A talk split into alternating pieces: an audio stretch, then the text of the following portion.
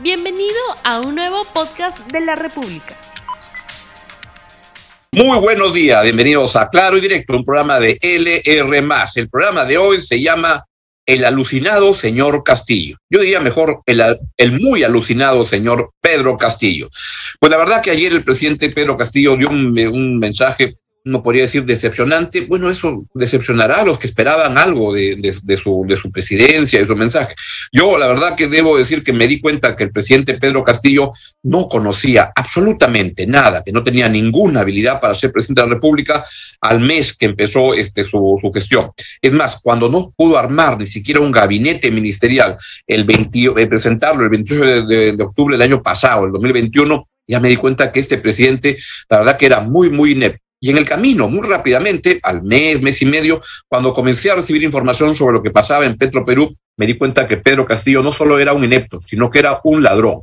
Y los hechos me han dado la razón y un año después simplemente confirmamos que este presidente que este, no entiende absolutamente ni el mensaje que lee, ni lo que dice, ni lo que hace, ni dónde está parado, Además, todas las implicaciones y todas las versiones que aparecen dan cuenta que es alguien que se ha llegado para aprovecharse de el, del, del, erario, del, de su poder, para hacer de las suyas y llenar sus alforjas, las de él y la de su familia, y el grupo de gente que lo ha, este, lo ha acogido lo, ha, y lo, y lo tiene ahí, con los cuales quiere gobernar de una manera que es precaria, improvisada, pero principalmente inepta y de una manera corrupta, y le hace mucho daño a el país y a los peruanos y a los más pobres. Veamos algunos de los pasajes más penosos de la presentación del presidente Pedro Castillo del día de ayer.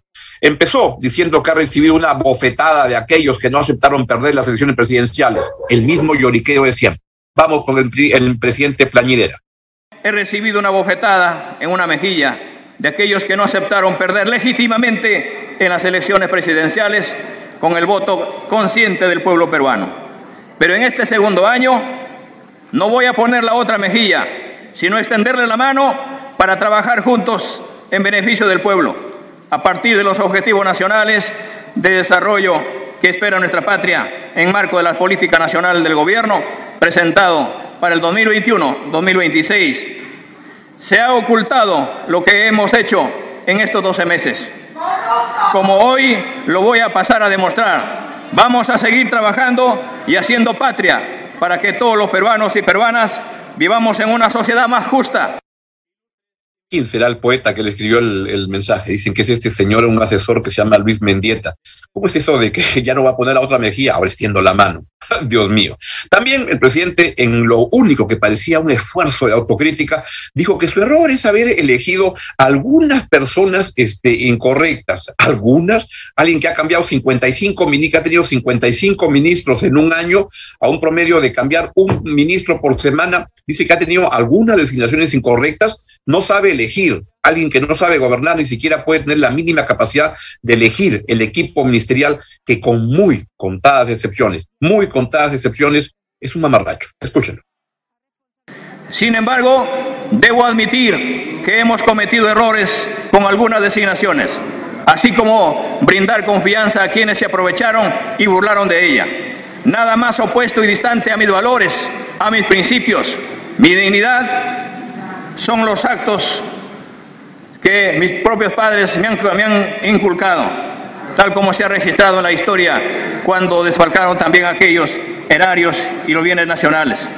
Por ello, reconozco el trabajo que se hace desde el Ministerio Público y el Poder Judicial, pues en esta, en esta nuestra patria padecemos sed ancestral de justicia, la que debe impartirse por igual y sin distinción de ideologías y colores políticos.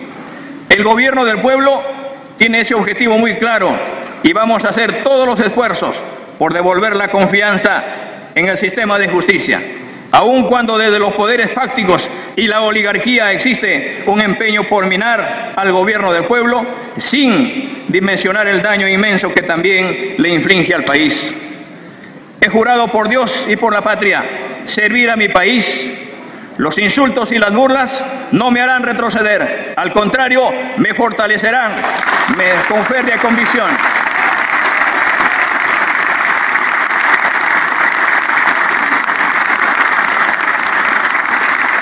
Mi férrea convicción de que nos recuperaremos de esta crisis que nos azota, porque ante todo está el interés del país y nuestros compatriotas dice el presidente, que es un meme hablando. Cada vez que habla es simplemente hace memes, es un constructor de memes permanente que las ironías y las burlas no lo van a, hacer retroceder. La verdad que debería haberse preocupado de prepararse mejor. Castillo es el presidente maestro que no quiere aprender y que en el cargo está cada vez peor y peor y peor. Y el problema es que con eso está hundiendo al Perú y a los peruanos más pobres dice que este, se, está con el pueblo. La verdad que es un presidente que huye del pueblo. Ayer daba vergüenza de cómo para salir de Palacio de Gobierno habían cerrado, no dejaban entrar absolutamente a nadie, estaba todo rodeado de miembros de la Fuerza Armada para protegerlo. Fuerza Armada que lo detesta y con toda razón, porque es un presidente que se dedica a agraviar a la Fuerza Armada y, este, y la Fuerza Armada pues no lo pasa por eso, además de sus vinculaciones tan promiscuas con gente de vinculada a los remanentes de Sendero Luminoso, que es el presidente que tenemos. Además dijo que me someto a la justicia para aclarar los delitos que se me pretende imputar. Eso es una mentira. Primero escúchelo y luego yo lo voy a comentar. Reconozco el trabajo que se hace desde el Ministerio Público y el Poder Judicial, pues en esta en esta nuestra patria, padecemos sed ancestral de justicia, la que debe impartirse por igual y sin distinción de ideologías y colores políticos. El gobierno del pueblo tiene ese objetivo muy claro y vamos a hacer todos los esfuerzos por devolver la confianza en el sistema de justicia, aun cuando desde los poderes fácticos y la oligarquía existe un empeño por minar al gobierno del pueblo sin dimensionar el daño inmenso que también le inflige al país. He jurado por Dios y por la patria servir a mi país. Los insultos y las burlas no me harán retroceder, al contrario, me fortalecerán, con férrea convicción.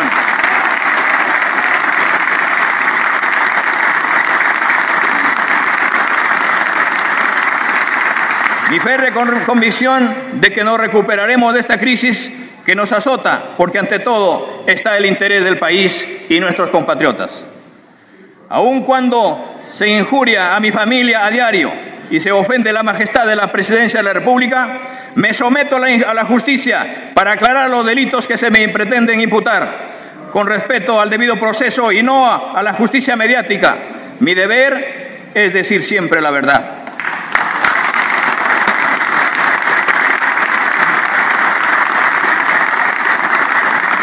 Tal como me enseñaron mis padres, por lo que corroboraré plenamente en el marco de nuestra Constitución.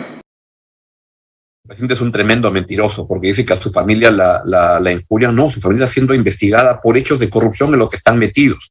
Su hija, cuñada, su cuñija, como dicen, es alguien que está metida con una empresa que ganó una obra y que se dedica a ofrecer y trabaja ahí en esas vicisitudes los cuñados, o sea, los hermanos de, su esposa, están metidos en una cuchipanda enorme en lo mismo. Su entorno político, su entorno familiar está lleno de gente que está siendo investigada. ¿Por qué? Por ladrones. Eso es lo que están este, investigando la fiscalía.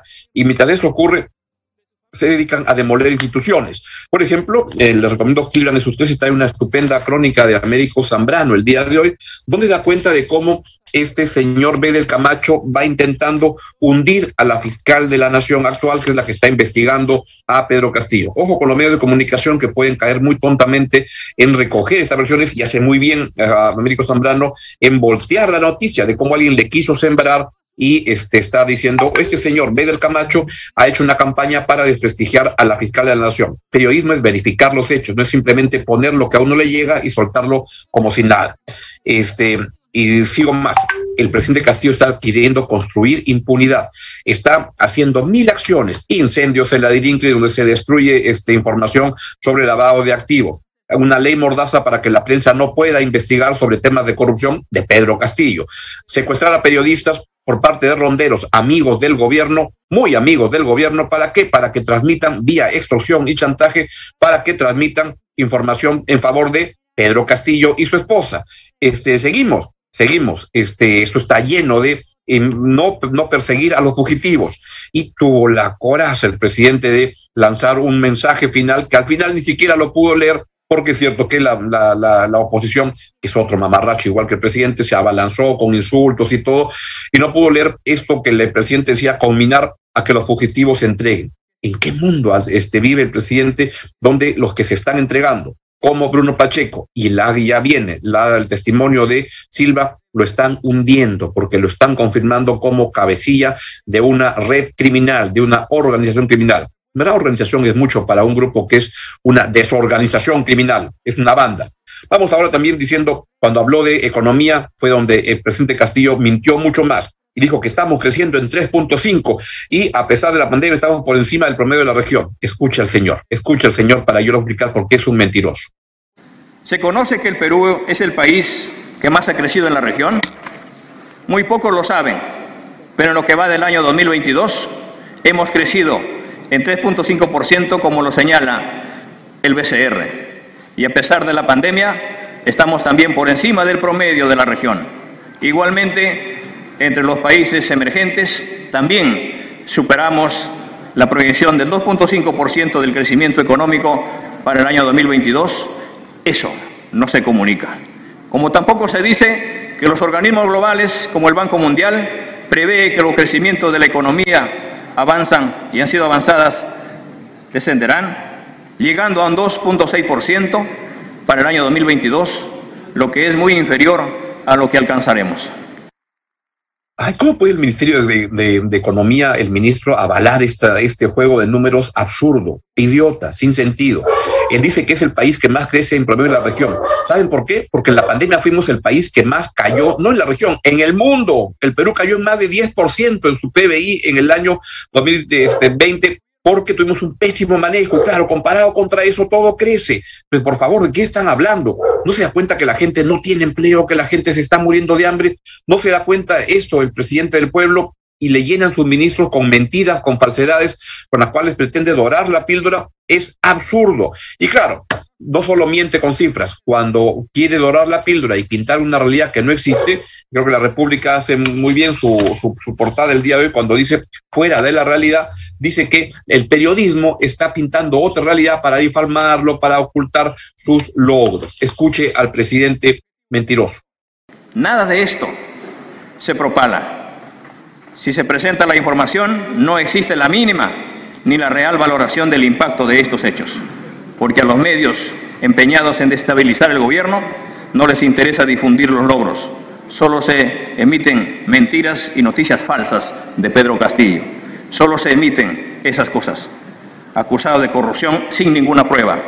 Se van a cansar de buscar las pruebas porque no la van a encontrar.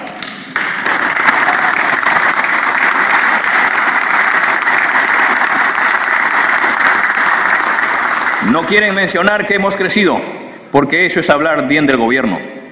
Tampoco quieren informar que el reciente reporte de pobreza del INEI indica que hemos disminuido y se encuentran, y hoy el día de hoy contamos con 1.260.000 ciudadanos que son menos pobres. Y también han salido de la extrema pobreza 309.000 peruanos y peruanas. ¿Acaso tener menos pobres no es bueno para el país? Si no fuera porque el presidente Pedro Castillo es el presidente del Perú, esto sería este, hilarante. El señor Castillo es la versión peruana de Benny Hill, es la versión este, local de, Johnny English. La verdad que es un humorista, pero no, es el presidente del Perú y miente y miente y miente y dice que este, simplemente que se le llena de mentiras y falsedades. El presidente tiene, hay unas investigaciones muy sólidas sobre sus problemas de corrupción, porque lo otro, de que es un presidente inepto, no hay ninguna duda. También, luego de atacar y lanzar diatribas contra los, el periodismo, contra los gremios empresariales, contra la empresa, las que acusa por todos lados, los invoca a trabajar a todos juntos. Qué buena cosa. Escuche al, al señor que perpetra cada día la, en la presidencia del Perú. Ante ustedes, señoras y señores congresistas, aquí presentes, con la humildad que aprendí de mis padres y la, y la firmeza que me otorgó el pueblo con su voto, los invoco para que no defraudemos a los peruanos y, peruanas y batallemos juntos, porque el Perú es mucho más grande que sus problemas, como dijo Basadre. Este es el momento de conversar y entendernos, por encima de nuestras diferencias, posturas políticas, ideologías, nuestros, nuestros prejuicios, simpatías o antagonismos. Los invoco a trabajar unidos. Hagamos historia y así logremos que estas tierras tengamos todas las mismas oportunidades y, podamos legar a las próximas generaciones un país en el que ellas se miren como hermanos y como soñaba Ay, Diosito, lo único que le sale bien, ¿saben qué cosa es al señor Pedro Castillo? Los trolls que, contratan con recursos del Estado y el señor Aníbal Quiroga, eh, Aníbal ah, Torres, perdón, a mi, mi, querido amigo Aníbal Quiroga, un abogado ah, muy distinguido, el premier Aníbal Torres es alguien que está muy metido en esa cuchipanda y va a tener que dar cuenta tarde o temprano por eso. Los trolls que arman en, la, en las redes son espectaculares. Pues me llenan la audiencia y para ello va dedicado este programa a ver si es que recapacita.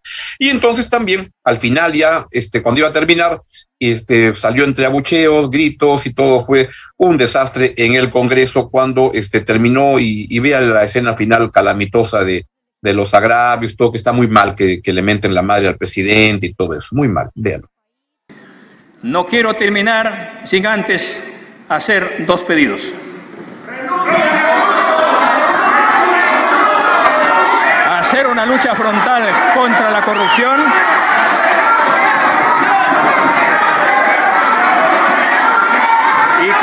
Que, el, Congreso de la República trabaje los proyectos de ley enunciados los cuales presento en este acto y teniendo testigo haga entrega. Lo mucho viva el Perú. Viva el pueblo peruano. Con respeto y buena manera durante las sesiones. Está facultado para imponer el orden en las sesiones si cualquier congresista impide con su conducta el normal desarrollo de la sesión y no acata el llamado de atención y las decisiones del presidente en materia de orden, este lo reconviene. Si el congresista persiste en su actitud, el presidente ordena su salida de la sala. Si no obedece, el presidente suspende la sesión. Un desastre la sesión ayer en el Congreso y al final lo único destacable del día fue el mensaje del arzobispo de Lima, Pedro Castillo. Uh, Pedro Castillo, perdón, Carlos Castillo, perdón al, arzobispo, Carlos Castillo, este, que dio una estupenda, una estupenda homilía muy útil para católicos, no católicos, para los peruanos que esperan voces sensatas que nos ilustren y nos digan cuál es el camino. Y el camino que pintó, desde mi interpretación, el arzobispo de Lima fue váyanse todos, renuncien todos por el bien del Perú. Escuchen lo mejor del día de ayer, la homilía de una partecita del el Monseñor Carlos Castillo. Que sea cuales fueran las vicisitudes de la presente guerra, la independencia de América es irrevocable. Pero también lo estoy de que su prolongación causará la ruina de los pueblos. Y es un deber sagrado para los hombres a quienes están confiados sus destinos, evitar la continuación de tamaños males. En fin general, mi partido está irrevocablemente tomado. Para el 20 del mes entrante he convocado al primer Congreso del Perú y al día siguiente de su instalación me embarcaré para Chile, convencido de que mi presencia es el solo obstáculo que le impide a usted venir al Perú con un ejército de su mando. Remitiré a usted una nota de todos los jefes cuya conducta militar y privada pueden ser a usted de alguna utilidad su conocimiento. Hermanos y hermanas, aquí sentimos una viva espiritualidad que coincide con la del Evangelio de esta misa. Apreciando este gesto y actitud desprendida de San Martín, consideremos pues, ¿acaso no es también urgente hoy este desprendimiento? ¿Acaso no extrañamos la presencia de esa generosidad en toda la dirección nacional, en cualquiera de sus niveles y especialmente en la esfera política y pública? ¿Acaso no falta cultivarla en la vida social, económica, cultural, educativa e incluso religiosa de todo responsable institucional? Pero ¿dónde encontramos la generosidad en el Perú de hoy? Pues la apreciamos clarísima en la actitud de las personas y organizaciones solidarias que operan permanentemente con absoluta generosidad y desprendimiento, como el caso emblemático de la red de mujeres de las ollas comunes, y muchísimas otras más. pero falta en quienes dirigen desde zonas de poder de cualquier tipo. La espiritualidad contraria a esta fe de los peruanos es el egoísmo individualista y de grupo. Es el espíritu de élite separada o que pretende separarse y servirse de su, en su llegada a este espacio. Ese es el flagelo que nos corroe y donde pervive la corrupción. En contraposición, la espiritualidad del desprendimiento es la que intentamos especialmente ahora vivir en la Iglesia a favor del Perú, aunque debemos pedir perdón de que el aire de la indiferencia y de la corrupción también nos ha llegado, como recordó el Papa Francisco en su visita al Perú. Hay peruanos como el Monseñor Carlos Castillo que nos recuerdan que el Perú, por supuesto, que tiene un gran futuro, tiene un porvenir enorme y vamos a reconstruirlo. Pedro Castillo será una anécdota lamentable, penosa en la historia del Perú y vamos a remontar y esto va a, mejorar. Creo que luego el mensaje de ayer, toda la discusión ya se ha eh, trastocado, se ha, llevado, se ha ido al plano de cómo salimos de esto. Esto no tiene ningún sentido y tiene que salir por la vía constitucional. Y creo que es el momento en el que el Ministerio Público y la ciudadanía en la justicia y la calle van a tener que presionar por una salida que permita vislumbrar un futuro estimulante para el Perú y no el desastre y mamarracho que tenemos hoy día con un Congreso y una presidencia que no valen para nada. Feliz 28, este, feliz de fiesta patrias, que había el Perú. No olvides suscribirte para que sigas escuchando más episodios de este podcast.